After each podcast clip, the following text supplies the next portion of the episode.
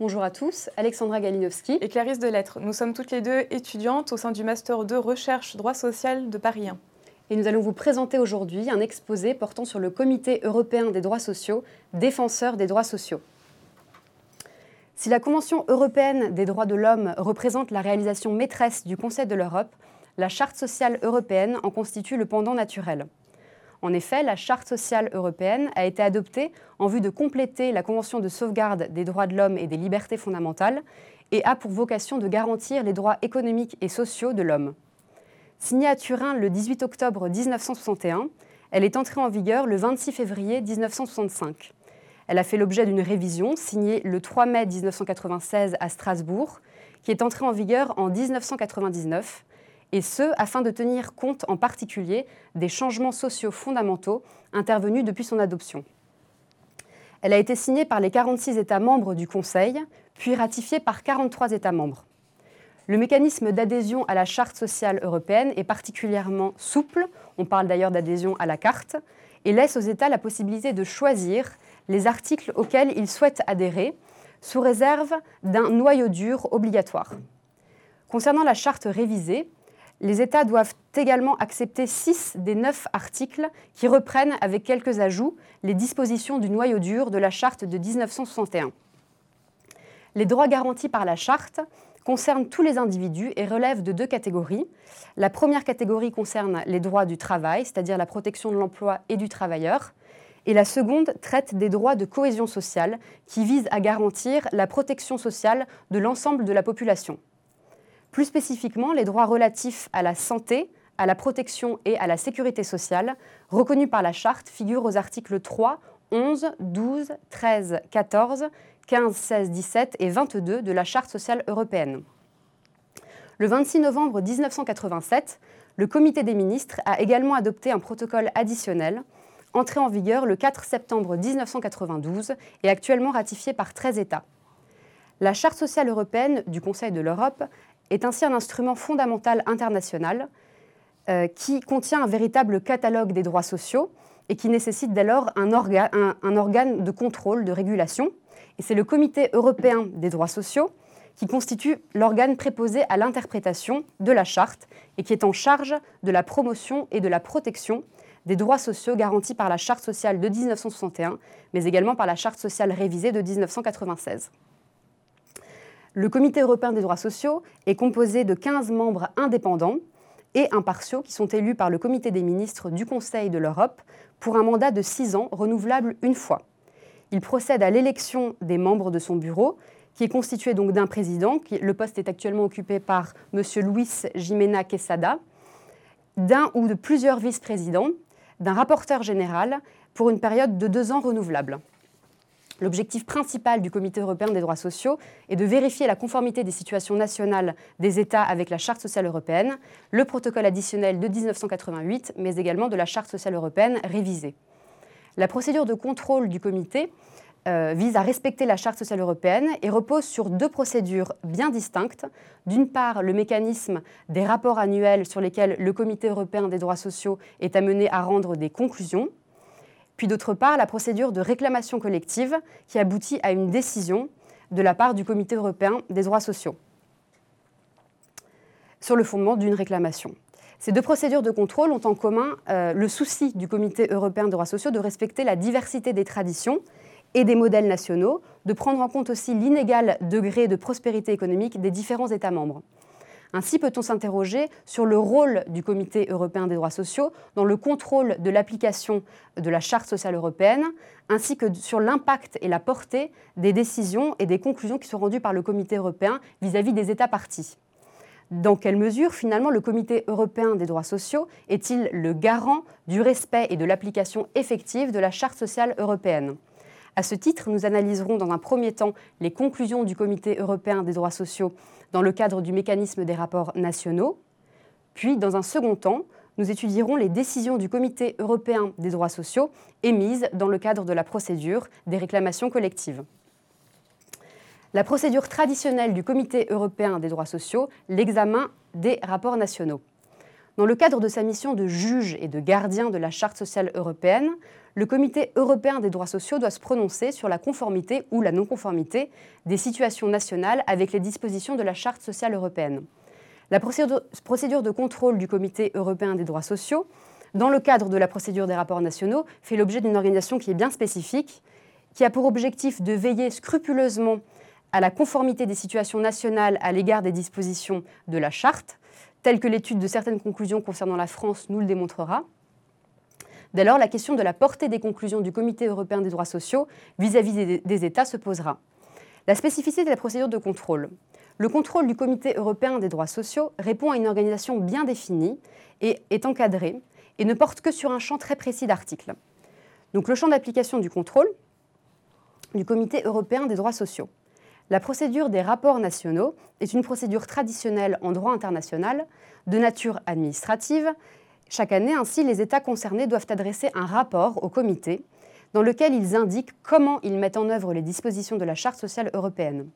Dès lors, les 15 États du comité statuent, assistés d'un représentant éventuellement de l'Organisation internationale du travail, sur la conformité des rapports annuels aux articles de la Charte sociale européenne et de la Charte révisée que la partie contractante concernée a acceptée. Une décision appelée conclusion est rendue et publiée chaque année. Toutefois, le contrôle du comité porte uniquement sur les dispositions qui sont acceptées par les États, à l'exception de neuf articles obligatoires qui constituent donc le noyau dur et dont au moins six doivent être adoptés. Il s'agit donc du droit du travail, il s'agit de l'article 1, euh, du droit syndical, article 5, du droit de la négociation collective, article 6, du droit des enfants et adolescents à la protection, article 7, du droit à la sécurité sociale, article 12, du droit à l'assistance sociale et médicale, article 13, euh, du droit de la famille à une protection sociale, juridique et économique, il s'agit de l'article 16, euh, du droit des travailleurs migrants et leurs familles à la protection et à l'assistance, article 19, et enfin l'article 20 sur le droit à l'égalité des chances et de traitement en matière d'emploi et de profession. Donc les différentes étapes de la procédure. La procédure se, divise donc en différentes étapes. Tout d'abord, les États vont présenter un rapport annuel sur une partie des dispositions de la charte, étant entendu qu'il peut s'agir donc de la charte de 1961 ou bien encore de la charte révisée de 1996 ces dispositions sont désormais regroupées par matière en quatre groupes, sachant que euh, le groupe qui nous intéresse, nous, est le groupe 2 qui porte sur la santé, la sécurité sociale et la protection sociale. Et les articles concernés sont donc les articles 3, 11, 12, 13, 14, 23 et 30. Donc, tout d'abord, il appartient au Comité européen des droits sociaux d'examiner les rapports qui sont rendus par les États, ainsi que les informations qui proviennent donc de ces recherches. Dans un second temps, avant la fin de l'année, euh, qui succède donc la remise du rapport, le comité doit rendre euh, des conclusions, État par État, disposition par disposition, indiquant si la situation nationale est conforme ou non conforme à la Charte sociale européenne. Les conclusions du Comité européen des droits sociaux sont rendues publiques et elles sont transmises à l'État concerné, qui dès lors est invité à communiquer au comité gouvernemental de la Charte sociale les mesures qu'il envisage de prendre afin de remédier à la situation en fournissant par exemple un calendrier euh, de mise en conformité. En effet, le comité gouvernemental de la Charte sociale européenne a pour mission d'examiner les décisions de non-conformité rendues par le comité européen dans le mois qui suit leur publication. Le comité des ministres adopte, après avoir été saisi du rapport du comité gouvernemental, auquel sont annexées donc les conclusions du comité européen des droits sociaux, une résolution et adresse donc toute recommandation nécessaire à chacune des parties contractantes les conclusions du Comité européen des droits sociaux en matière de protection sociale. Le Comité européen des droits sociaux a eu l'occasion de rendre, depuis ces dernières années, un certain nombre de conclusions. Aussi, nous intéresserons-nous plus spécifiquement à celles qui concernent donc la France et qui ont été rendues en matière de protection sociale. Puis, dans un second temps, nous nous interrogerons sur la question de la portée et de l'efficacité euh, des conclusions qui sont rendues par le comité sur les États partis. Donc, deux articles de la Charte sociale européenne et de la Charte sociale européenne révisée traite euh, principalement de la coordination en matière de sécurité sociale. Il s'agit de l'article 12 sur le droit à la sécurité sociale et de l'article 13 sur le droit à l'assistance sociale et médicale. Les conclusions du comité. Depuis sa ratification, donc de la Charte sociale européenne, la France a soumis au Comité européen des droits sociaux 17 rapports sur l'application de la Charte et 12 rapports sur la Charte révisée. Le comité a ainsi relevé certains cas de non-conformité. Concernant l'article 12, donc, qui porte sur le droit à la sécurité sociale de la Charte sociale européenne, après la réserve qu'il avait pu émettre en 1991, euh, le Comité européen des droits sociaux a relevé dans ses conclusions rendues en 1995, 96 puis en 1998 que la situation de la France n'était pas conforme aux exigences de l'article 12 paragraphe 4 l'article 12, paragraphe 4, portant sur l'égalité de traitement des ressortissants des parties contractantes euh, en matière de sécurité sociale.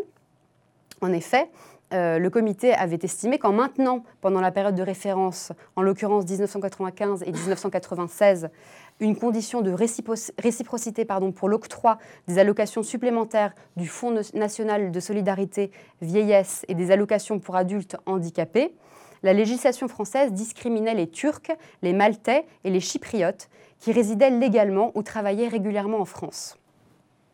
La législation française, qui en effet prévoyait à l'article L 815-5 du Code de sécurité sociale que je cite, l'allocation supplémentaire du Fonds national de solidarité vieillesse n'est due aux étrangers qu'en application des règlements communautaires et des conventions internationales euh, de réciprocité, ainsi qu'à l'article L 821-1 du Code de sécurité sociale, que l'octroi de euh, l'allocation pour adultes handicapés est dû à toute personne de nationalité française ou ressortissant d'un pays ayant conclu une convention de réciprocité posait dès lors un problème de conformité à la charte dans la mesure où, en l'absence de réciprocité, les ressortissants maltais, chypriotes et turcs étaient donc exclus, ce qui était donc contraire au principe d'égalité de traitement.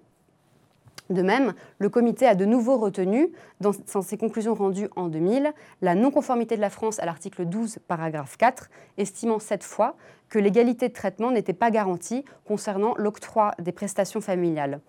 En l'espèce, il s'agissait de l'article L511-1 du Code de sécurité sociale, qui subordonnait le versement de ces prestations à la condition de résidence des enfants en France. Or, en l'absence de réciprocité, les ressortissants de Chypre, de Malte et de Slovaquie ne pouvaient pas en bénéficier, ce qui crée donc une discrimination indirecte à leur égard.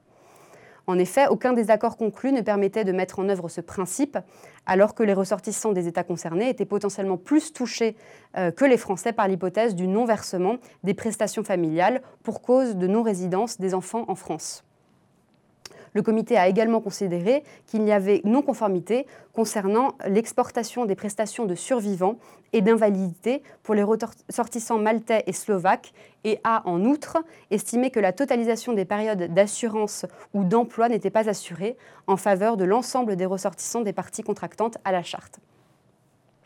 Concernant l'article 12 portant sur le droit à la sécurité sociale de la Charte sociale européenne révisée, en 2002, le comité a pour la première fois euh, statué sur la conformité donc, de la France euh, au regard de la Charte sociale européenne révisée et a estimé euh, à, cette occasion que la France n'était pas conforme à l'article 12, paragraphe 4 de la Charte sociale européenne donc révisée, au motif que le versement des prestations familiales était subordonné à la condition que les enfants du bénéficiaire résidaient en France, réserve faite donc des engagements bilatéraux éventuellement applicables, que dans le cadre de la Convention franco-turque de sécurité sociale, l'âge en deçà duquel un enfant est considéré à charge n'était pas le même pour les Français, c'est-à-dire l'âge de 20 ans, et les ressortissants turcs, l'âge était fixé à 15 ans.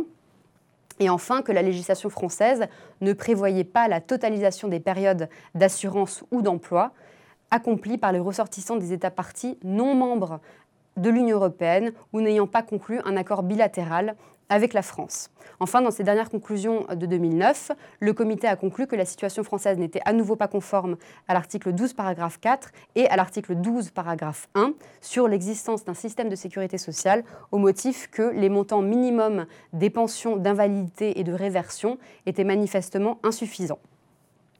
Concernant l'article 13 portant sur le droit à l'assistance sociale et médicale de la Charte sociale européenne, en 1998 puis en 2000, le comité a décidé que la situation de la France n'était pas conforme à l'article 13, paragraphe 1 portant sur l'assistance sociale et médicale aux personnes dans le besoin, au motif que les ressortissants de certaines parties contractantes à la charte étaient toujours obligés de satisfaire à une condition de durée de résidence de trois ans euh, pour bénéficier du RMI.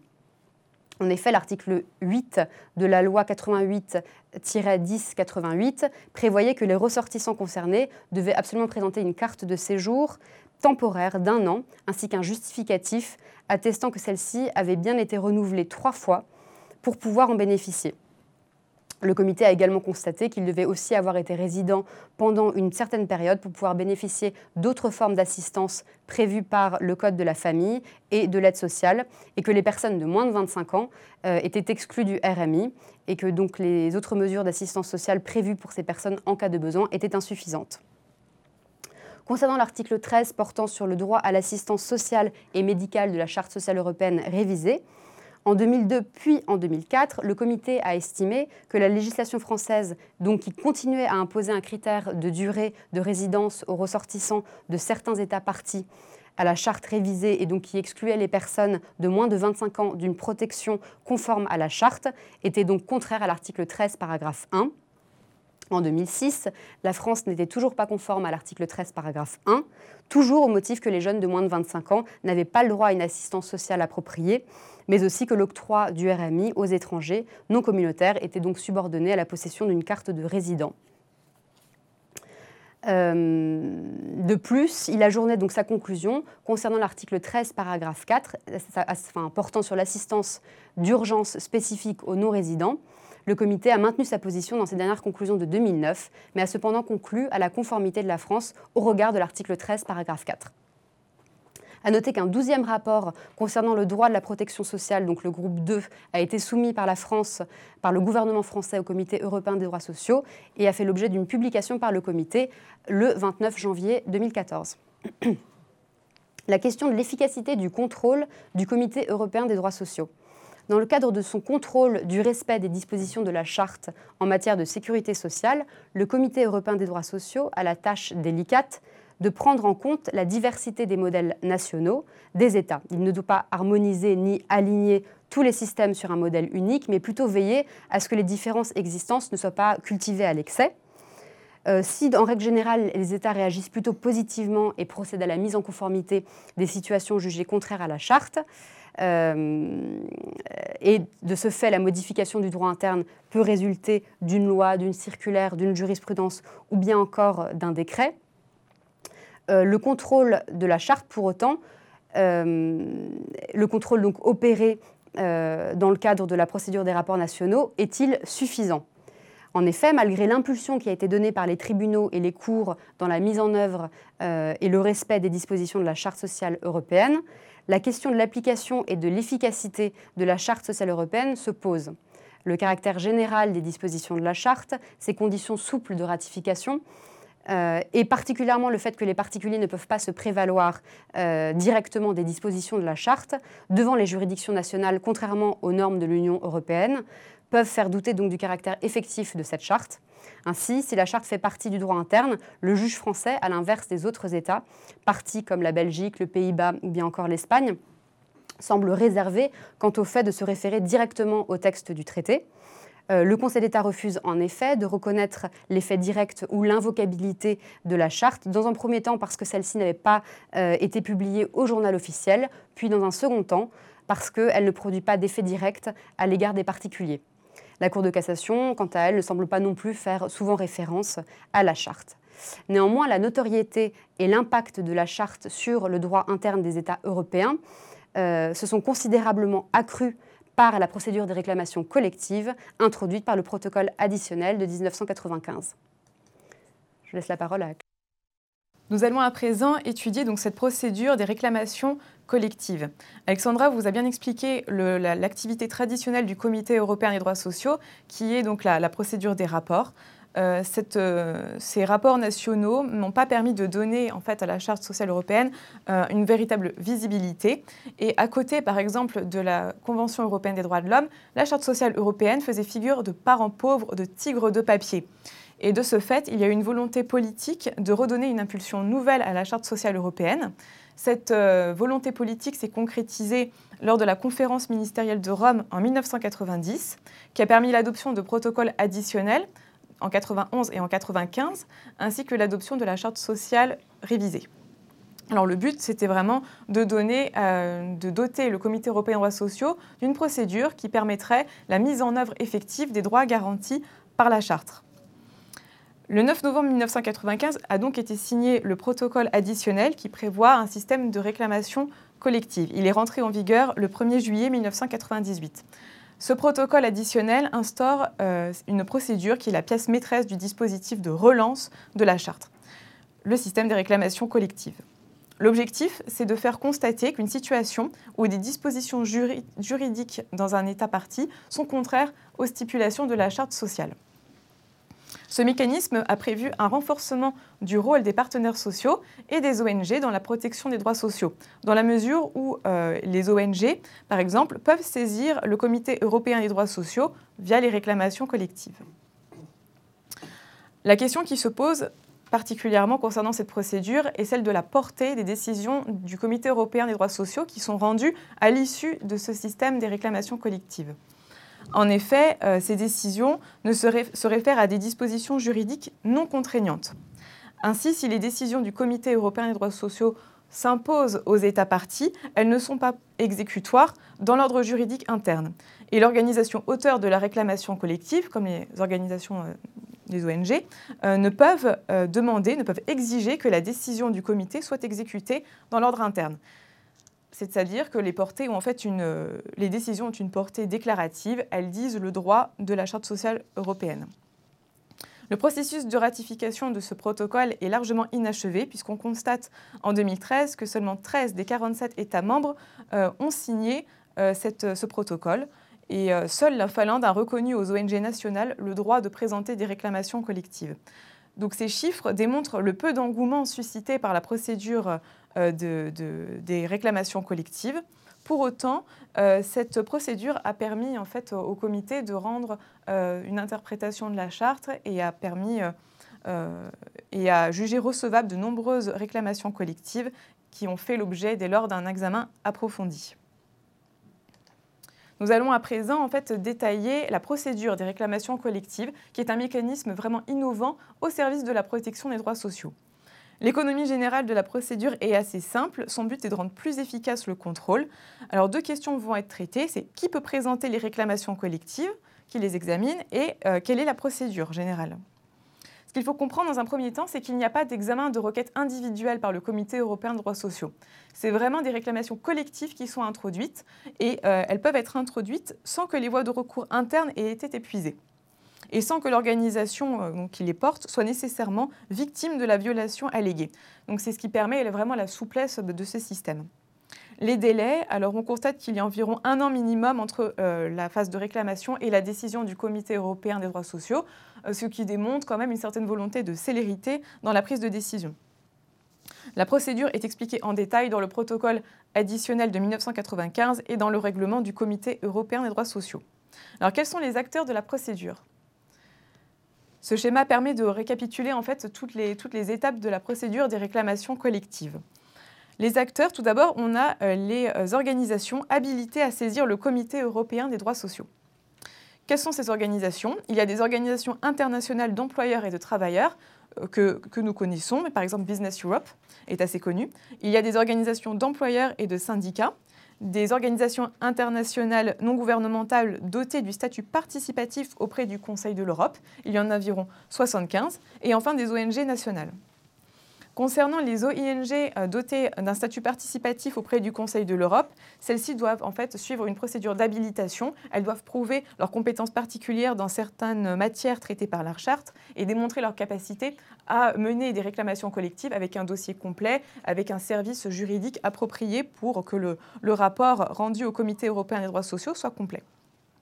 Un autre acteur de la procédure, c'est le rapporteur, qui suit le déroulement de la procédure. Il va rédiger un projet de décision sur la recevabilité et sur le bien fondé euh, de la réclamation collective. Il y a également le président du comité euh, qui a un rôle clé puisqu'il va prendre au nom du Comité européen des droits sociaux toute mesure nécessaire en vue du bon déroulement de la procédure.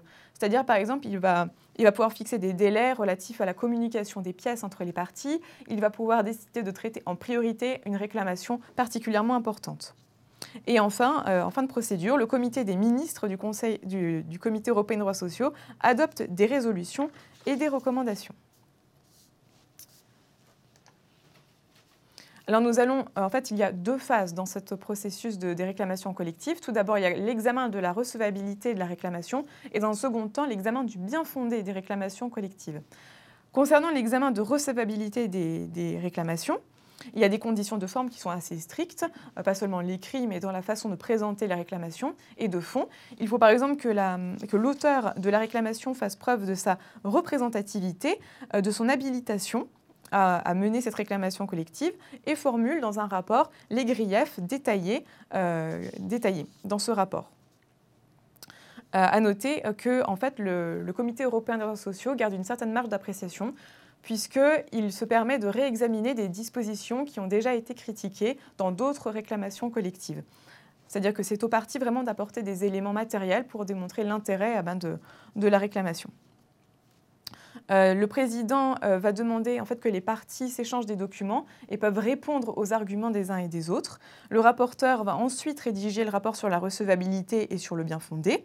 Et enfin, la décision sur la recevabilité va être transmise aux parties, au protocole et aux États partis à la Charte sociale européenne, fait l'objet d'un communiqué euh, sur le site internet du Comité européen des droits sociaux. Ensuite, concernant l'examen du bien fondé des réclamations collectives, le comité demande à l'État défendeur de soumettre euh, un mémoire sur le bien fondé de la, réclamation. Le président va inviter l'auteur de la réclamation à soumettre une réplique au mémoire. La procédure va être close finalement par le président quand il jugera que les parties euh, ont répondu. Et euh, la décision du Comité européen des droits sociaux, finalement, va être transmise aux partis et au Comité des ministres et va faire l'objet également d'un rapport public. Alors, quelle est l'originalité de, les originalités de la procédure? Il y a tout d'abord la possibilité de faire intervenir des tiers invités à formuler des observations, par exemple les États partis à la charte. Euh, il y a également la possibilité d'organiser une audition publique. Et enfin, une nouvelle étape depuis 2011, une étape intéressante, sont les mesures immédiates. Le règlement du Comité européen des droits sociaux prévoit en effet que le comité peut, à la demande du parti ou de sa propre initiative, indiquer au parti, je cite, toute mesure immédiate dont l'adoption paraît nécessaire afin d'éviter un risque de dommages graves irréparables et d'assurer le respect effectif des droits reconnus par la charte. Donc c'est vraiment un mécanisme euh, assez important. Enfin, euh, concernant le suivi des décisions du Comité européen des droits sociaux, euh, il y a des résolutions ou des recommandations qui sont rendues par le Comité des ministres. Euh, les résolutions sont assez fréquentes. En fait, c'est le Comité qui va donner des indications aux États pour qu'ils puissent se mettre en conformité avec les dispositions de la Charte sociale européenne. Les recommandations sont plus précises. C'est quand l'État en fait ne montre pas un intérêt de se mettre en conformité avec la Charte sociale européenne. Dans ce cas-là, le Comité va prendre une recommandation qui est plus stricte.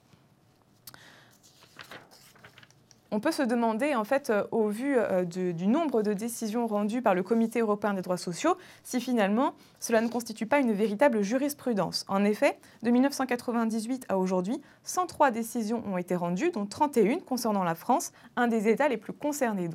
Quelques statistiques. Parmi ces 31 décisions, deux ont été déclarées irrecevables, sept euh, ont, démontré que la France ne violait pas la Charte sociale européenne, deux ont démontré la non-conformité suivie d'une régularisation et d'une mise en conformité.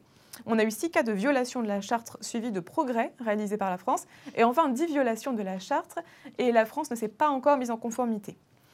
Ce qui ressort de ces statistiques, c'est qu'en règle générale, une grande majorité des réclamations font l'objet d'une décision sur le fond. Nous allons euh, étudier très rapidement deux exemples de décisions du Comité européen des droits sociaux.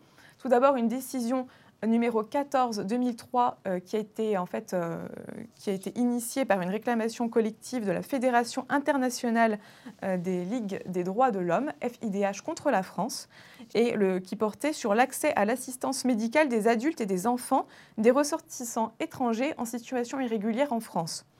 Et notamment, le FIDH faisait grief à la France de ne pas respecter les articles 13, 17 et E de la Charte sociale européenne.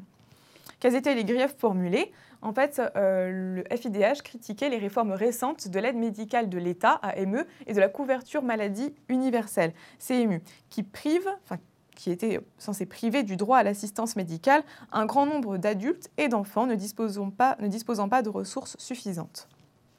Par exemple, au regard de l'article 13 était invoqué euh, la suppression de la dispense totale d'avance des frais médicaux pour les étrangers en situation irrégulière, disposant de revenus très faibles, et le fait que ces ressortissants doivent payer un ticket modérateur. La décision du Comité européen des droits sociaux du 8 septembre 2004 était assez intéressante dans la mesure où elle détaillait la façon dont elle interprétait euh, le, sens des dispositions de la Charte sociale européenne. Et euh, le, comité a notamment euh, expliqué le 8 septembre 2004 que la Charte doit être interprétée de manière à donner vie et sens aux droits fondamentaux. Pourtant, dans cette affaire, le comité a conclu à la non-violation de l'article 13 et la par 9 voix contre 4 et à la violation de l'article 17 par 7 voix contre 6. Donc on voit bien que ça ne faisait pas euh, euh, une unanimité eh ben, sur le sens de la décision. Euh, l'autre décision qu'on peut mentionner, c'est la numéro 67-2011, Médecins du monde international contre France. Cette fois-ci, la réclamation collective à l'origine de, de, cette décision portait sur la violation du droit au logement, à la scolarisation des enfants, à la protection sociale et à la santé des Roms vivant en France.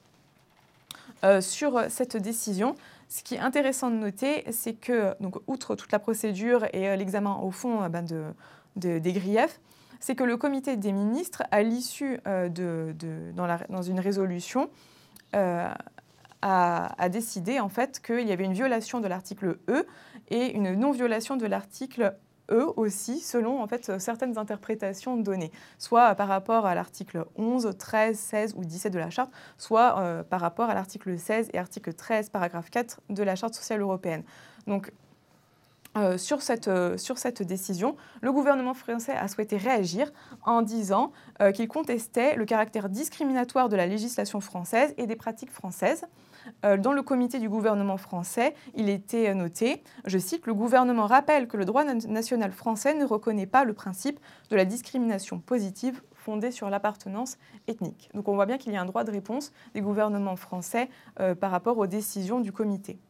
Enfin, on peut se demander si les décisions du Comité européen des droits sociaux sont en fait une véritable jurisprudence. Euh, parce qu'on a vraiment une, véritable procédure novatrice dans ce cas. Euh, l'activité du Comité européen des droits sociaux pour être finalement qualifiée de quasi juridictionnelle, et puisqu'il met en place un contrôle euh, du droit de la Charte sociale européenne, mais aussi un contrôle de la pratique des États partis à la Charte, donc dans, la réalité, comment les États appliquent la Charte ou ne la respectent pas. Cette procédure des réclamations collectives a permis de donner une meilleure visibilité à la Charte sociale européenne. Euh, pourtant, euh, les décisions rendues euh, ne sont ne sont pas toujours aussi simples à comprendre, dans la mesure où, euh, par exemple, dans la décision numéro 14-2003 FIDH contre France, on, pouvait lire dans la décision Dans le doute, la situation ne constitue pas une violation de l'article 13 de la Charte sociale européenne. On a parfois une terminologie un peu flottante euh, qui fait douter en fait, de la portée des décisions du Comité européen des droits, sociaux euh, et le fait également que les membres du comité publient parfois des opinions dissidentes par rapport à la décision rendue. Donc finalement, quel est le devenir du Comité européen des droits sociaux A-t-il vocation à devenir un organe juridictionnel Peut-on considérer que c'est une future Cour européenne des droits sociaux qui est en train de se développer ou a-t-il vocation à devenir en fait une section sociale euh, de la, Cour européenne des droits de l'homme? Est invoquée, notamment par la doctrine, la nécessité d'une réforme profonde, une réforme institutionnelle du Comité européen des droits sociaux pour que les procédures soient plus efficaces. Notamment, euh, le rôle du Comité des ministres euh, pourrait être amélioré. Peut-être serait-il considéré comme étant un second, un second degré de juridiction. En conclusion, on a véritablement une combinaison d'une procédure de type administrative, la procédure des rapports, et d'une procédure à tendance juridictionnelle, celle des réclamations collectives qui est assez intéressante et qui montre euh, que le Comité européen des droits sociaux est juge de la conformité du droit et de la pratique des États partis à la Charte sociale européenne. On peut se demander si le Comité européen des droits sociaux n'est pas en devenir une future Cour européenne des droits sociaux, ou au contraire est-il voué à disparaître du fait du manque de, publicité et de visibilité eh ben, des procédures qu'il met en place. Euh, toujours est-il que le Comité européen des droits sociaux est un véritable laboratoire d'idées sociales, un acteur majeur de l'application des droits sociaux et un guide de l'interprétation de la Charte sociale européenne. À l'heure où l'Europe est encore en quête d'un véritable modèle social, on peut peut-être se tourner vers les enseignements euh, tirés de l'activité du Comité européen des droits sociaux. Nous vous remercions pour votre attention.